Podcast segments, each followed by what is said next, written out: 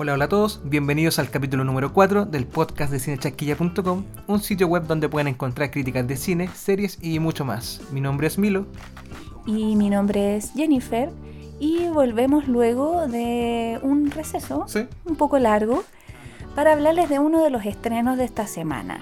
Un poderoso monstruo llamado Godzilla. Estamos hablando de Godzilla 2, el rey de los monstruos. Esta película se acaba de estrenar, ya está en los cines, la pueden ir a ver. Y esta película está dirigida por Michael Dougherty. eh, es un director eh, reconocido por películas de terror, como por ejemplo Krampus. Sí, que le fue bastante bien en crítica en, en su tiempo, ¿no? Claro, y el director viene eh, del área como un poco del cine B. Sí, eh, es un director que parece gustarle mucho esto del terror eh, ochentero, noventero, bien B. Ujú. Quizá se podría haber reflejado un poco en la película. ¿Qué te pareció a ti Godzilla 2? Eh, a mí me- personalmente no me gustó nada. Eh, yo sé que las comparaciones son odiosas, pero al ser una segunda parte, Godzilla 2, eh, no puedo evitar compararla con Godzilla 1, que a mí me encantó. Eh, la encontré increíble. Y, y esta parte, esta segunda parte, creo que se desliga totalmente en el ojo, en el ojo del director. Al cambiar el director, cambia totalmente la película, cambia todo. Y la película, la primera parte de, Godzilla, que fue en el 2014, hace harto años atrás igual, eh, no le fue muy bien en crítica, pero creo que triunfaba mucho en tener una visión de, dirección. Sí, le fue muy bien en público, eso sí, a esa Godzilla, pero claro, no, en crítica no le fue tan bien. Pero esa es la suerte siempre de Godzilla, ¿eh? no, yo creo que nunca va a ser alabada por la crítica en realidad. Para entender el, el fenómeno de Godzilla tenemos que remontarnos hartos años. No solo hasta la primera del 2014, sino mucho más atrás. Más atrás aún de esa infamia noventera hecha por Estados Unidos, En el 99. horrenda, ¿no? Que hasta Toho quiso olvidar, todos queremos olvidar que alguna vez existió. Y tenemos que remontarnos a la primera vez que aparece Godzilla en la pantalla grande, que surge en 1954. Claro, para entender de dónde surge, tenemos que ver el contexto igual. Porque eh, cada país, cada región tiene un monstruo, eh, ya sea como un monstruo gigante como Godzilla, o lo mismo pasa con los mitos urbanos o, las leyendas de, un pueblo. Nacen en un contexto y algo quieren comunicar. Eh, específicamente, Godzilla habla de la radiación y de lo que ocurrió en la Segunda Guerra Mundial, específicamente con Hiroshima y Nagasaki. Y también podemos hacer la comparación, por ejemplo, con King Kong, que también es un monstruo y nace también por la crisis de los 30. Entonces es importante conocer que estos monstruos no nacen de la nada, siempre tienen un contexto y una forma de llevar este, este desastre que, ocu- que ocurre, por ejemplo, la crisis financiera o este, o este desastre de la bomba nuclear, es reflejarla en el cine. Uno se puede desahogar ahí. Claro, eh, Godzilla en 1954 eh, lo que genera es todo un movimiento, ¿no? Eh, fue una gran aparición que crea el subgénero del kaiju, que el kaiju eh, es, es un género que significa de monstruos gigantes. El único requisito para ser un kaiju es ser enorme. Puede haber un vampiro gigante y va a ser un kaiju. Si es un vampiro pequeño, va a ser un bakemono, un, Un monstruo. un monstruo, un demonio, ¿no? Eh, y comienza a crear esta, esta ola de películas. Pasó a por el manga, por las series de animación, luego peleó King Kong con Godzilla, ¿no? Y hay un montón de monstruos.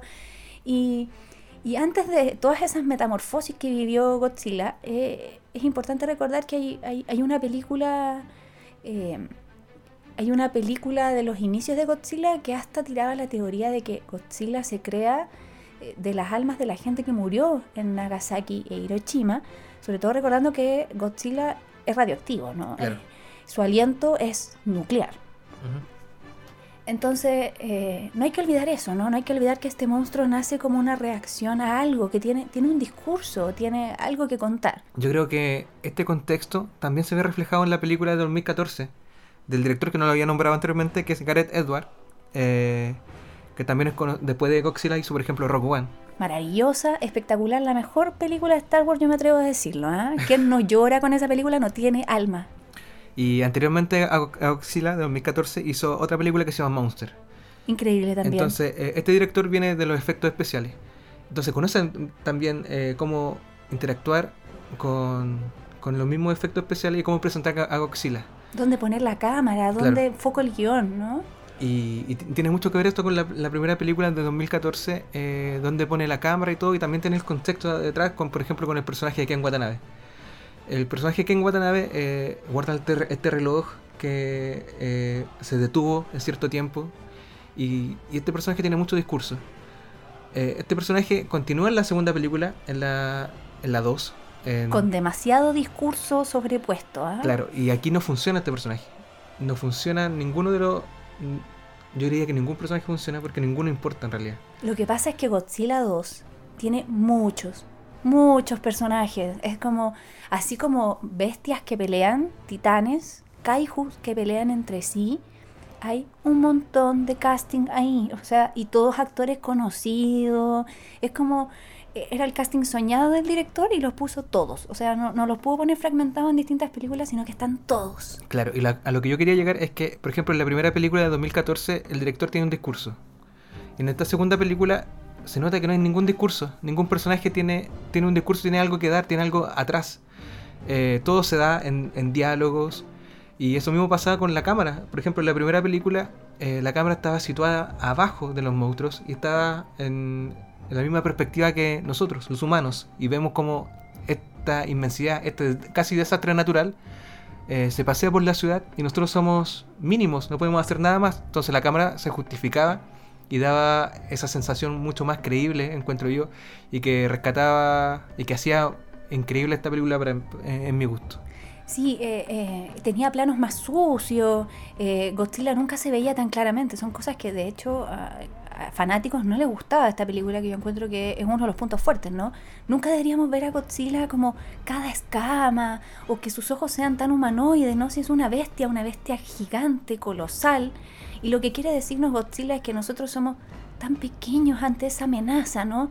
Es casi como la bomba nuclear, ¿no? Les cayó del cielo y es invisible, en este caso Godzilla es enorme, no es invisible, ¿no? Pero lo nuclear es invisible y te está matando, te está matando por dentro, está destruyendo todo. Godzilla es una enorme bestia que no hay un humano que pueda enfrentar. Entonces en eso triunfa la primera película, en la visión, en la visión del director, en, la puesta en cámara. Y lo mismo donde falla esta nueva película es no puedes hacer un primer plano de Godzilla mirando a cámara. Y te mira directamente a los ojos. Es como que tú estás, si estás en un IMAX 3D, o sea, la mirada de Godzilla te llegó al alma. ¿Y, y cómo es eso? ¿Cómo pones la cámara de frente a Godzilla? Para mí es un error del kaiju monumental, del kaiju moderno quizás, del que estamos haciendo ahora, del contemporáneo, ¿no? Claro, eh, creo que el error está en humanizar mucho a los monstruos. En hacer planos desde arriba. Existe algo en cine que eh, pasa un poco parecido con la literatura, que eh, el narrador es importante igual, y la cámara es el narrador. El director es, elige eso. Está eh, la primera persona, por ejemplo, la segunda y la tercera. Pasa lo mismo que en la literatura. Y aquí, por ejemplo, en la primera película somos primera persona casi testigos. Somos más narrador testigo, claro. Claro, y lo que ocurre en esta película, en la nueva, que la cámara es omnisciente está desde arriba del, eh, arriba del hombro del monstruo. Entonces, eh, esa espectacularidad, esa, esa forma de ver el monstruo gigante se pierde. Y, y probablemente tiene que ver porque al director quizás le gustan las películas así que son un poco más B, eh, pero aquí no funciona, aquí se ve como anticuado de hecho. Sí, los, hasta el mismo casting es como un poco anticuado, la historia familiar está puesta de cartón, o sea, no hay espectador al que le pueda llegar esa historia. Los personajes, que son todos científicos, son sumamente estúpidos en, en, todos los momentos, ¿no? En decisiones. Sí, es como, ay, ¿qué hacemos? Como que lo único que le faltaba en la película era correr en círculo.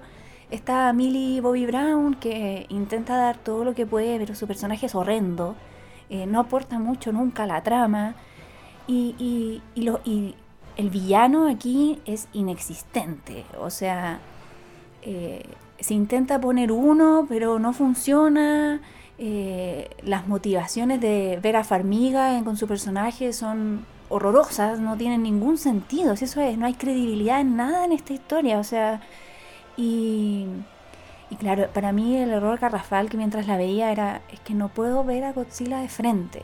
Porque si no, ya no es esa amenaza enorme, ¿no? Y, y quizás el error que para entenderlo igual hay que remontarnos un poco. ¿ah? Godzilla pasó por varias etapas. Eh, el, Gojira, ¿no? el Godzilla japonés. Está la etapa Showa, que fue de las películas que surgieron de 1954 al 75 y que eran cuando era una amenaza y comienza lentamente a transitar a hacerse un héroe, ¿no? Primero atacaba todo lo que veía y luego comienza a defender esta isla de Japón de los otros kaiju que aparecían.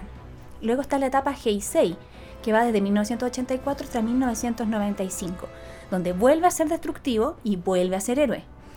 Y luego está la Millennium, que se hace desde el 99 al presente, sí, desde esa época, esa, esa película infame estadounidense, y eh, es donde Toho ve esta película horrenda que hacen los gringos y decide recuperar los derechos de su bestia y comienza a hacer ellos películas y eh, donde se propone una reconstrucción del mito y donde se convierte en el anterior que realmente es. Entonces, entendiendo estas facetas, tenemos que darnos cuenta que Godzilla, si bien nos puede proteger de los otros kaiju, Godzilla no es un héroe. Godzilla, con un movimiento de la pata, puede acabar con todo. Con su aliento, puede destruir toda una ciudad. Entonces, Godzilla no, no es nuestra mascota. Y como bien dice dentro de la película, eh, nosotros somos sus mascotas, pero eso no se ve reflejado en Godzilla 2, ¿no? ¿no? No se ve que nosotros seamos sus mascotas, porque como que lo estamos llamando como bombero, ¿no? A cada rato y Godzilla aparece. Entonces, más encima, si lo vemos directamente a los ojos, ya Godzilla no es como una amenaza, es como nuestro amigo, nuestro amigo Godzilla. Y no, no tiene ningún sentido porque Godzilla no es humano. Hay que recordar que Godzilla tiene instintos animales. Entonces, ponerlo como que somos iguales es bastante soberbio de nuestra parte humana, en realidad, olvidando la grandeza de este kaiju, ¿no? ¿Qué más te pareció Godzilla? A mí, eh, personalmente, la encontré bastante estúpida. Eh, los personajes, a, veces cuando estaba viendo la película, no sabía que estaba viendo Godzilla o Cherknado. Era como eso, e, ese espíritu B sentía. Y eh, viendo al director que ha hecho películas B, quizá por ahí va su visión. Pero uno no puede hacer eso con Godzilla. Y se hace muy larga, a mí se me hizo larga, como con, giros chiquititos, pero que no giraba nada. Y, tiene tantos monstruos que al final no indaga en ninguno. Claro. Eh, eran súper raros todos los monstruos. Eh, yo tengo que sí aclarar que encontré que Motra les quedó increíble. Es bellísimo, bellísimo visualmente, es impactante. Bueno, toda la película en sí en realidad visualmente es impactante. Así tiene amor en efectos especiales y en sonidos ensordecedores también. Pero, pero eh, Motra es maravilloso. Uno sale amando a Motra con todo su corazón. Y recordando más encima que Motra es justo el kaiju benevolente que no hace nada. Entonces el malo, el kaiju malo, no sé, no, nunca me cuadró, está Rodan y todos están puestos tan como a la fuerza, ¿no? Mm. Como que no hay un, un, desarrollo de cada uno.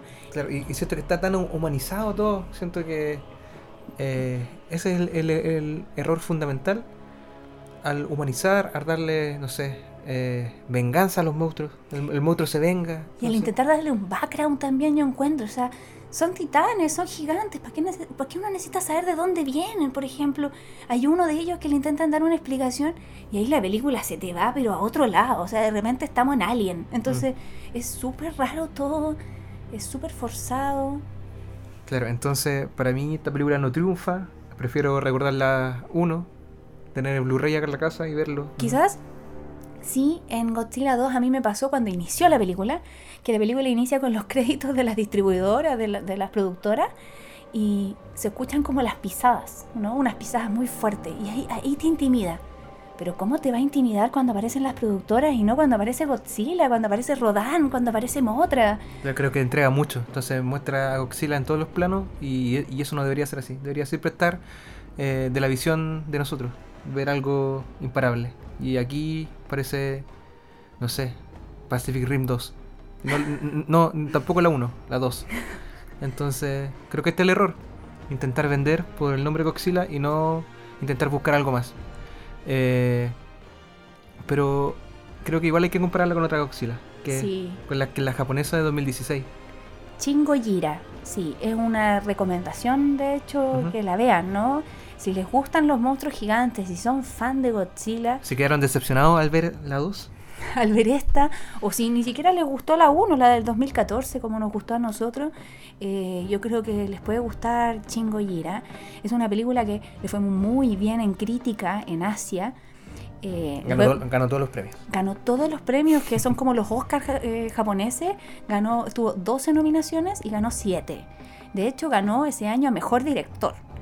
Y eh, La le fue muy bien en público, estuvo mucho tiempo en el cine. La película está dirigida por dos personas y una de ellas es Hideaki Anno, que es el creador y director de Evangelion. Un hitazo. Entonces la película eh, Chingo Gira tiene eh, ese toque de Evangelion. A rato da la sensación de que uno está en el universo de Evangelion, tiene eh, planos similares, música muy similar.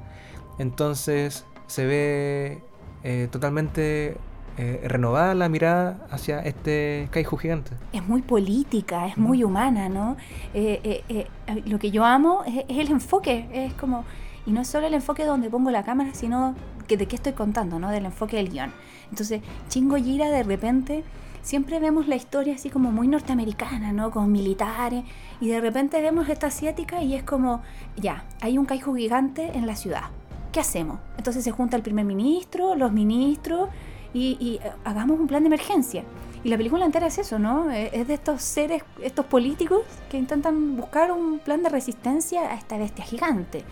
Esta bestia, que en Occidente no le fue muy bien, esta película, ni siquiera en crítica, eh, no sé muy bien por qué. Quizás le falta acción para No sé. los occidentales. Eh, que estamos, estamos quizás muy acostumbrados a esperar explosiones, como... Claro, y aparte que la gente acá encontraba bien feo a Godzilla. No es que fuera bonito, ¿ah? la de esta, pero esta le hacía un tributo más a las Godzillas antiguas, con una cola gigante. Era. Y la película tiene discurso.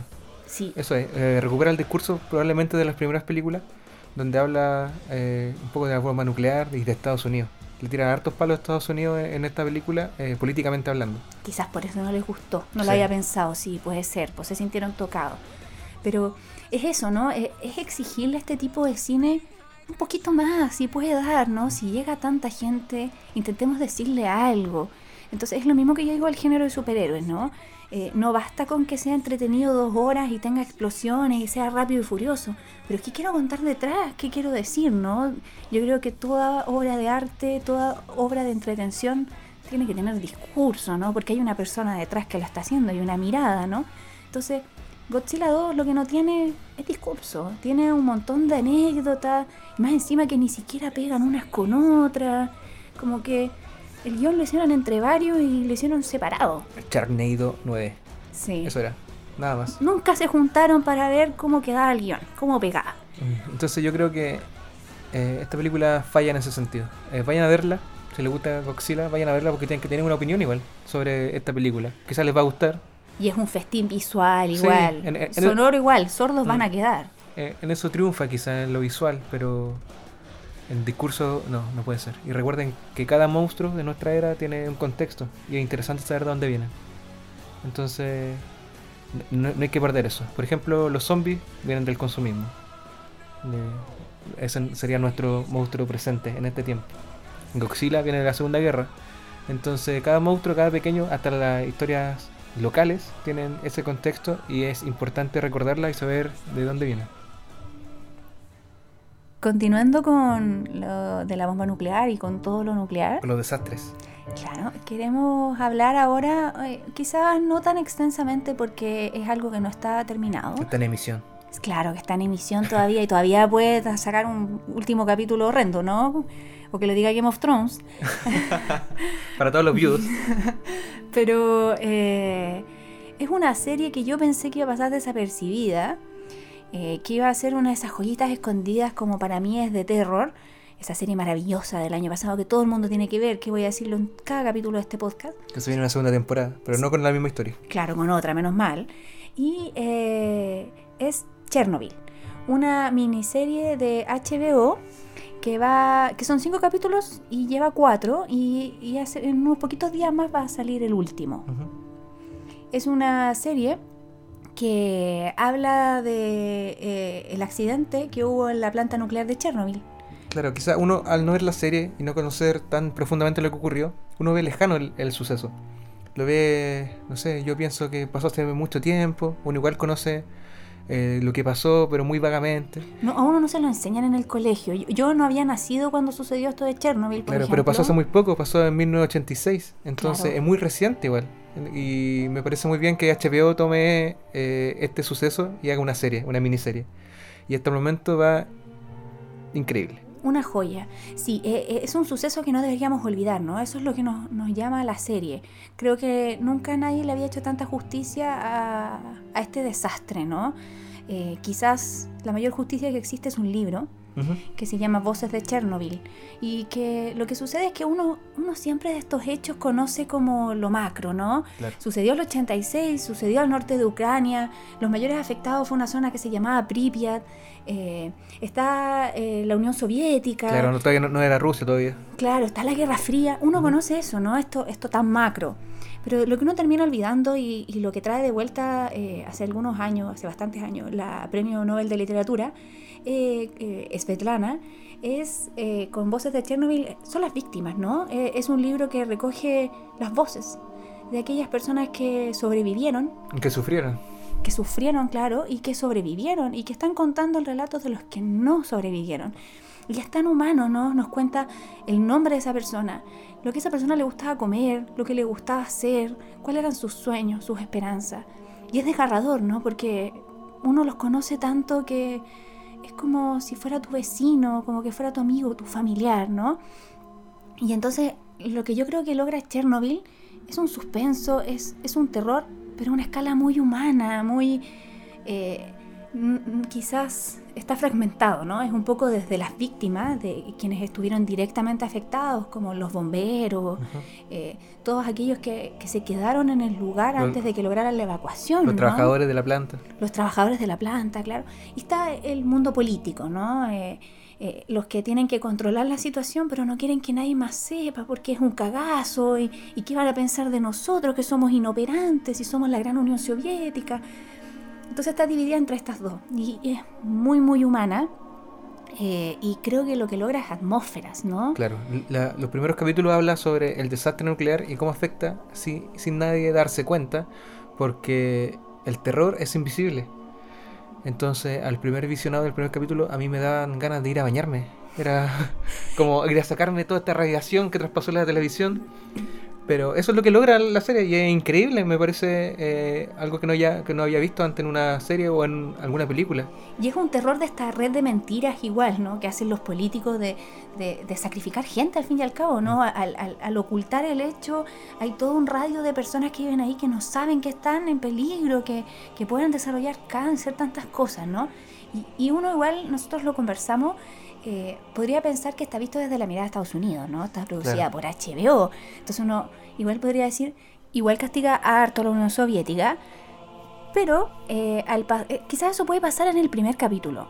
Pero luego comienzan a aparecer los héroes y ahí ya no, no comienza a ser una visión tan gringa sesgada, ¿no? Y uno se da cuenta de que, de que es más una serie sobre, sobre los pequeños héroes, ¿no? Sobre el- es una serie muy humana, ¿no? Eh, no solo está contando lo que sucede con, los, con el bombero, por ejemplo, sino que hay en un capítulo eh, un- un grandes momentos como los mineros, encuentro, o, o tres personas que tienen que ir a pagar algo en el lugar y, y saben que van a morir de cierta forma, ¿no? Entonces comienzan a salir estos pequeños héroes que generalmente no son los políticos, ¿ah? Claro. porque no es el sector político que está cómodo ahí sentado tomando decisiones, sino que son esta- estas personas humildes que Que es el pueblo. Claro, que es el pueblo, ¿no? O sea, el único que puede sacar a flote este país es el pueblo, nos dicen, ¿no? Hay que detener esto y si hay que sacrificar la vida, la sacrificamos, ¿no? Porque la culpa viene siendo del gobierno. Porque al poner esta planta en un lugar aislado y al crear esta ciudad en torno a la planta, eh, es una irresponsabilidad, ¿no? Claro. Es un acto sumamente irresponsable todo lo que hay detrás de Chernobyl. Ellos, ha- había una conciencia de que algo fallaba en el reactor, hay conciencia de que a tres kilómetros del reactor pusiste todo un barrio residencial, Y entonces... de, de hecho, las mismas personas que vivían ahí en la ciudad eh, no conocían que era una planta nuclear. Pensaban que era otra cosa. que era como una central hidroeléctrica, por ejemplo, eran pocos los que hablaban de que algo con átomos estaba sucediendo ahí adentro, o sea, ni siquiera le avisaste a esa gente que habita ahí que estaban muy cerca de un desastre, ¿no? Si, siempre puede ser un desastre. Es cosa de recordar lo que sucedió hace muy poco con el, el- que no tiene, no es la misma connotación, ¿no? Porque fue por un desastre natural, pero lo que ocurrió en el terremoto con Fukushima, ¿no? Eh, tenemos que saber que somos vecinos de una planta nuclear, ¿no? El gobierno no puede dejarnos en la incógnita, no, no, no, no tiene ningún sentido. Entonces, para mí, Chernobyl es una gran serie, es una serie que se, se, se crea en un guion impecable, impecable. Que igual eh, yo creo que está basado en el libro Voces de Chernobyl. Tiene Sí, algo, sí. Tiene algo, porque eh, el libro tiene una gran investigación detrás, ¿no? Eh, una gran investigación periodística. Y, y- y yo creo que triunfa en el guion, pero triunfa en atmósferas. Eso es Chernobyl. Es encuadres, es fotografía, es sonido, ¿no? Eh, eh, el sonido de, de- del aparatito que ve la radiación eh, es espeluznante. Es que uno puede soñar pesadillas después con ese sonido, ¿no? Y las grandes actuaciones también. Eh, todos los personajes destacan.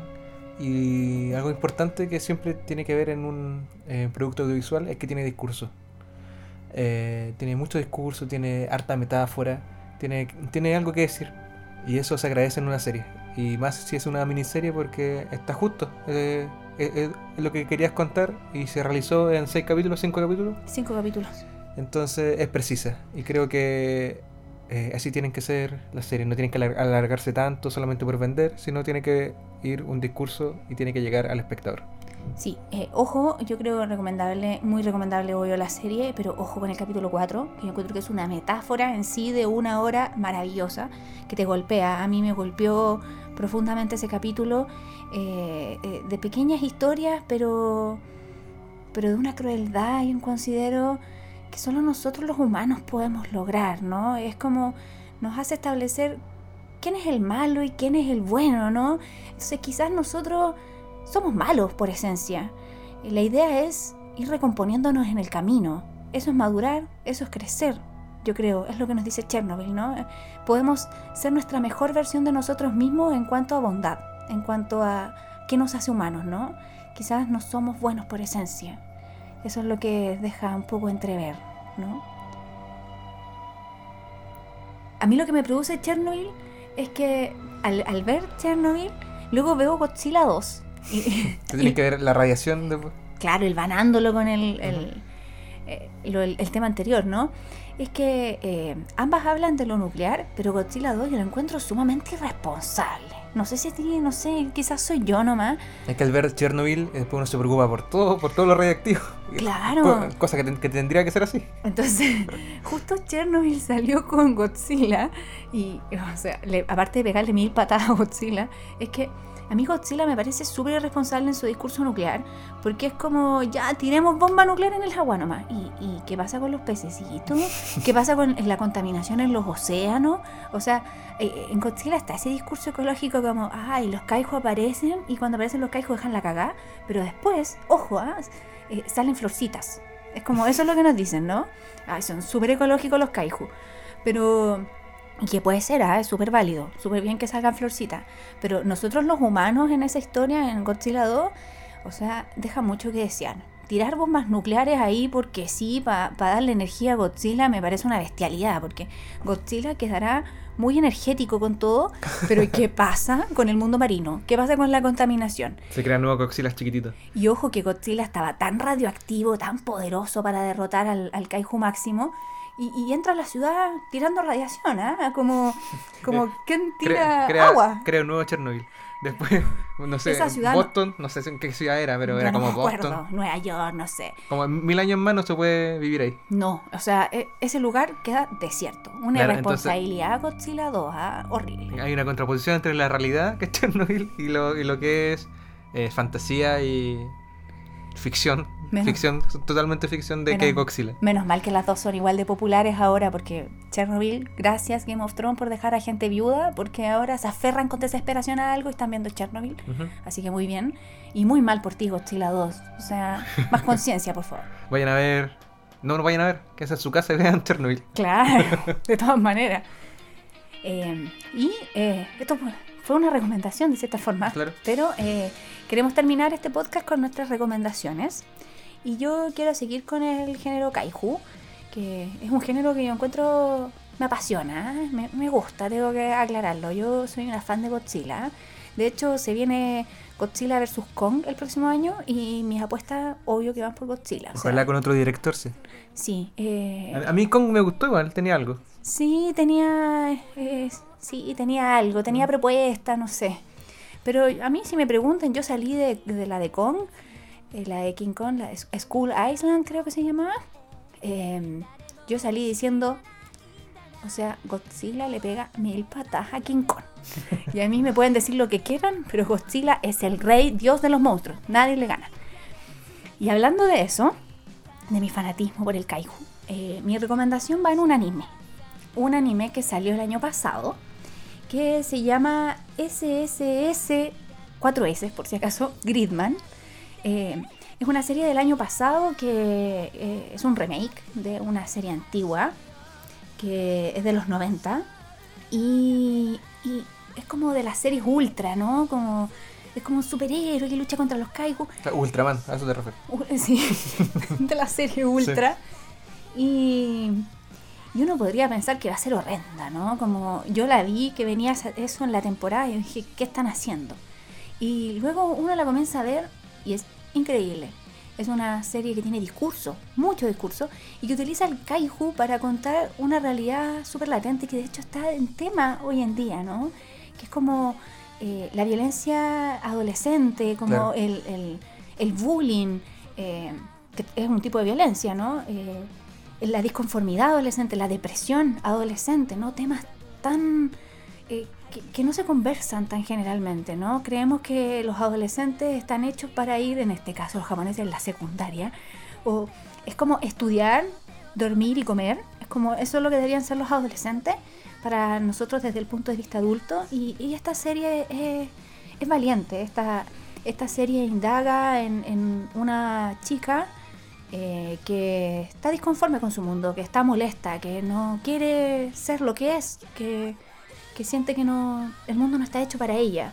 Y lo que decide hacer son kaijus para destruir el mundo.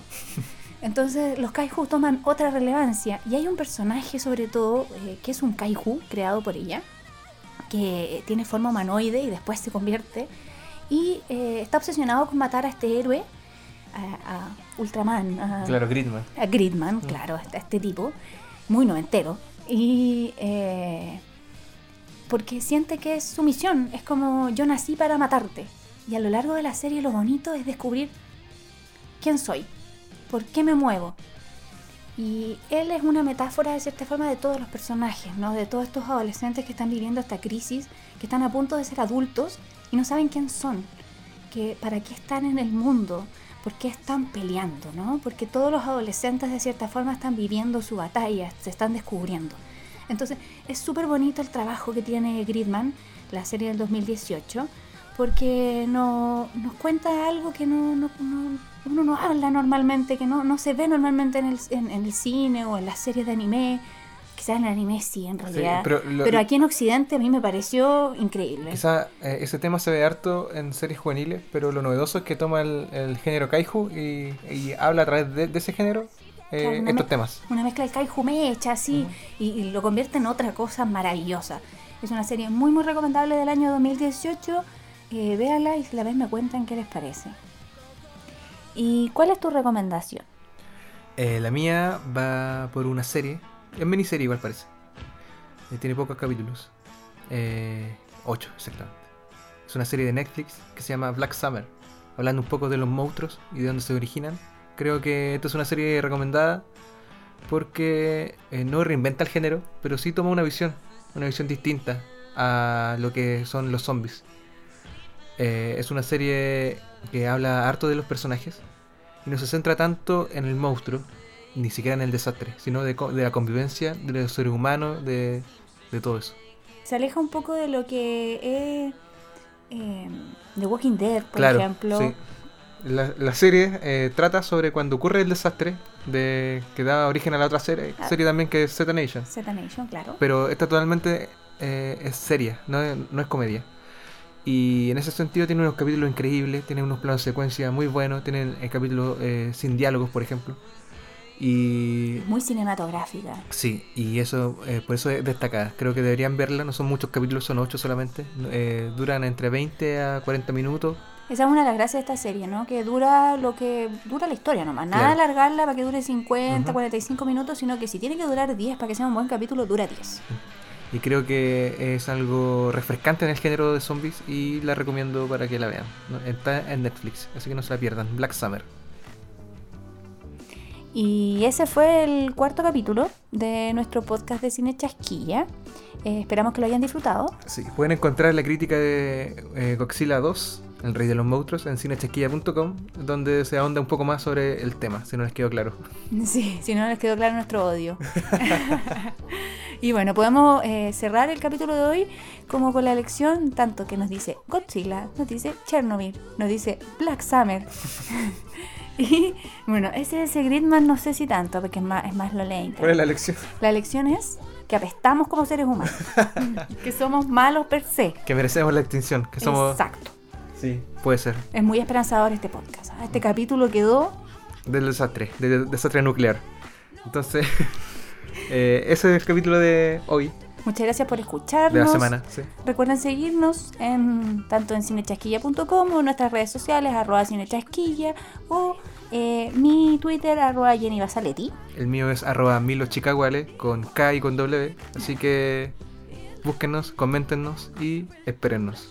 Y nos cuentan qué les parece Godzilla, ¿no? Quizás ustedes la aman, la odian o les es indiferente. Ahí los leemos, los escuchamos. ¿Cuál es su película Kaiju favorita? Igual También. estaría entretenido conocerlo. Chao.